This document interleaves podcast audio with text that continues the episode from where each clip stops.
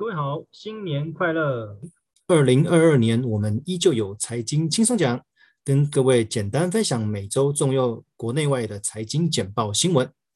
我们来看一下，你在一月初的时候有什么重要新闻跟各位分享？第一则新闻：成本大增，卫生纸、清洁用品含涨。其实通膨导致很多商品涨价，这个大概在十月份左右就开始变得非常明显了，尤其是。食品的涨价哦，很多餐厅、餐饮业都有涨价。那接下来民生用品会陆续涨价，而且这样子的涨价的时间会一直延续到农历年之后哦，因为国外都已经很多在涨价了。那台湾又是以一个用品都是以进口为导向的一个国家，所以我们相关的一些商品也会持续跟着国外陆续涨价哦，所以各位要有心理准备。哦，所以之后涨价的或许不单单只是这些食品用品哈，还有各式各样的东西都会陆续涨价。第二则新闻，Omicron 横扫欧美，航空大乱。如果各位有印象的话，其实这两年的疫情已经造成海运业很大的问题了。之前各位如果都有听我们财经轻松讲的话，应该很清楚，在码头工人缺乏的情况之下，那很多货运的货柜没有办法如期在港口卸货，那卡车司机缺少的情况之下，这些所卸下来的货物没有办法如期运送到各个城市，导致商品短缺，也就引发所谓的通膨，也就造成了很多商品价格的调涨。那这一次到航空的部分也是一样，因为你搭飞机有很多机组人员需要在飞机上面做服务。不过，因为疫情的关系，很多机组人员都确诊了，导致没有足够的空服员可以在各个航班做服务，所以整个欧美的航线大乱。啊，据说已经减少了大概近两千的班次，哦，所以这个也是一个很大的问题，因为毕竟。这一次的疫情所造成的都是人的问题，因为你一旦确诊的话，你就要被迫离开你的职场，被迫离开你的工作。那你的工作是否会影响到其他人？这个就依各个产业不同而有所差异。哦，所以希望这个疫情能够赶快趋缓，不然之后在工作跟生活上面都会造成很大的困扰。第三则新闻：缺电和通膨是全球减碳的最大障碍。其实这两东西很矛盾。如果你今天疫情持续爆发的话，哦，那刚刚提到的人的部分，哦，没有办法恢复过去的生活或者工作啊，那会导致通膨。那如果今天缺电的话，跟这个有什么关系？因为很多制造业都是要透过电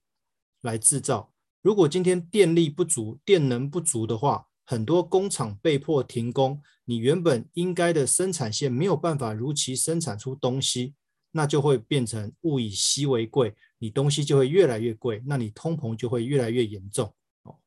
不过如果你今天想要让每个地方都有充足的电，那另外一个问题就是你是如何发电的？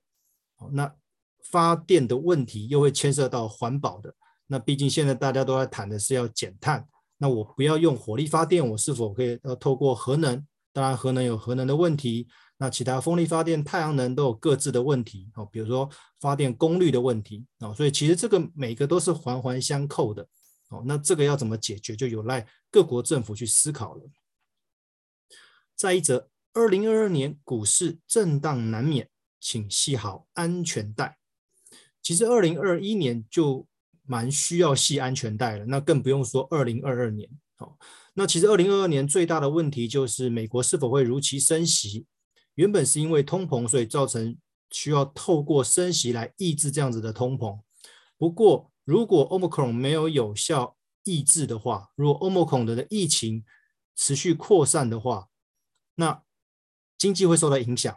那有可能就没有必要那么早升息。哦，不过因为不升息的话，你这个通膨是否会更严重哦？那这样子一下升息，一下又不升息哈。有时候我们投资对投资来讲就是一个预期心理啊。我预期它会升息，那我投股市应该怎么走？那结果通膨盖过这个升息，或者是升息的幅度大过于我们原本的预期，那这个对股市都有不同的影响哦，可能在上下震荡的那个频率跟那个震荡的幅度也会加剧哦，所以这边才会提到说要系好安全带，建议各位还是备妥一些现金部位，好，不要把所有资金全部压在股市里面，还是要有一些风险的概念。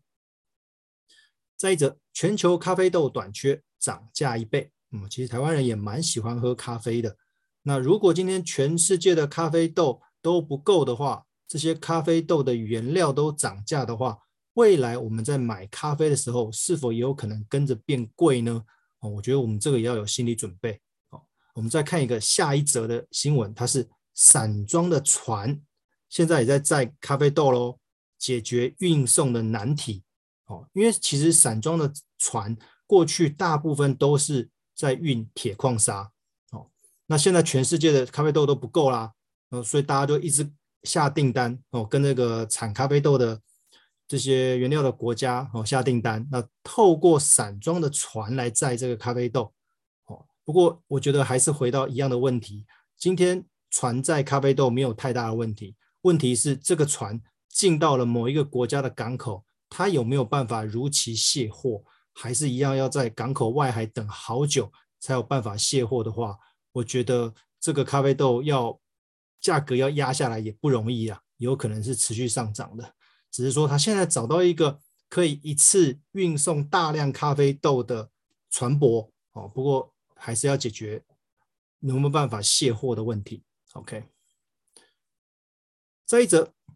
疫情席卷全球，新增一亿人陷入贫穷。哦，这里面提到的就是。因为这个疫情已经拖了将近快两年的时间哦，造成很多人工作上面的减少啊，因为确诊了，因为生病了，没有办法工作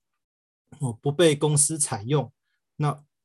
你少了工作就会少了收入，那少了收入，我原本的基本的生活水平可能就会受到影响哦，基本的生活品质可能就会受到影响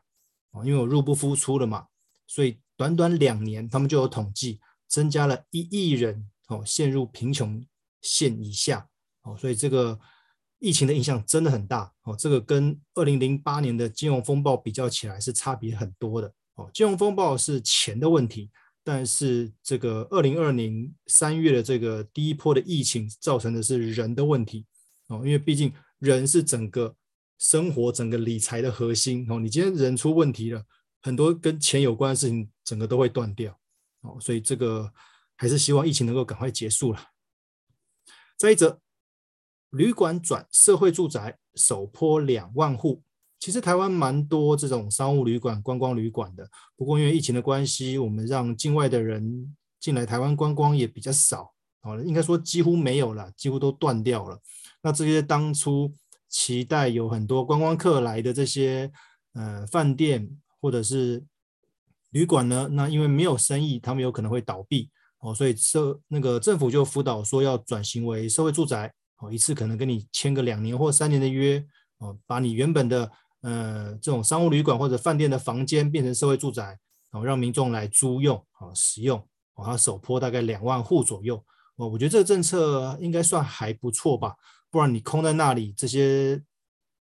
饭店啊这些商务旅馆也是会倒。哦，那既然很多人可能呃买不起房子，他们要透过那种租的，那如果转成社会住宅的话，那我觉得这是一个不错的那个空间上面的运用。哦，那当然未来有没有办法租更久的时间，我觉得这看呃政府跟这些企业主怎么怎么去谈这样合作啊。不过我觉得空在空间运用的角度上面是一个不错的合作方式。再一则新闻。极端气候冲击，今年的经济损失一千七百亿美元哦。其实极端气候我们之前有提到过，就是因为地球暖化，我们的碳排放太多了，地球暖暖化，地球升温，造成南北极的冰山融化，那我们整个海水的水平面拉高了，地球上面的水变多了，水变多了，极端气候产生就会更加的严峻哦，无论是。呃，水灾、旱灾，哦、还是台风、飓风、哦，暴风雪之类的，哦，所以影响非常大。我觉得这个之后会越来越严重，因为如果我们地球暖化没有有效抑制，持续让地球越来越热的情况之下，哦，只要这个海平面持续上升，哦，不仅仅极端气候，可能很多相对低洼的一些国家或者是城市，哦，可能会沉没，哦，所以这个问题真的很大。虽然不会是短时间发生的，但是我觉得之后这样子的极端气候会越来越明显。再者，美国中古车的涨幅超越比特币，哦，其实比特币已经蛮会涨的了，过去。它每一段时间只要有炒作的话，就会上涨。当然，它有一些话题结束了，或者是一些国家对于比特币的一些政策改变，可能会导致比特币下跌。不过，这个新闻提到的是美国的中古车，也就是所谓的二手车，它的涨幅比比特币还要凶。诶，为什么呢？因为各位如果有印象的话，之前有提到车用的晶片短缺，所以导致很多新车没有办法如期量产。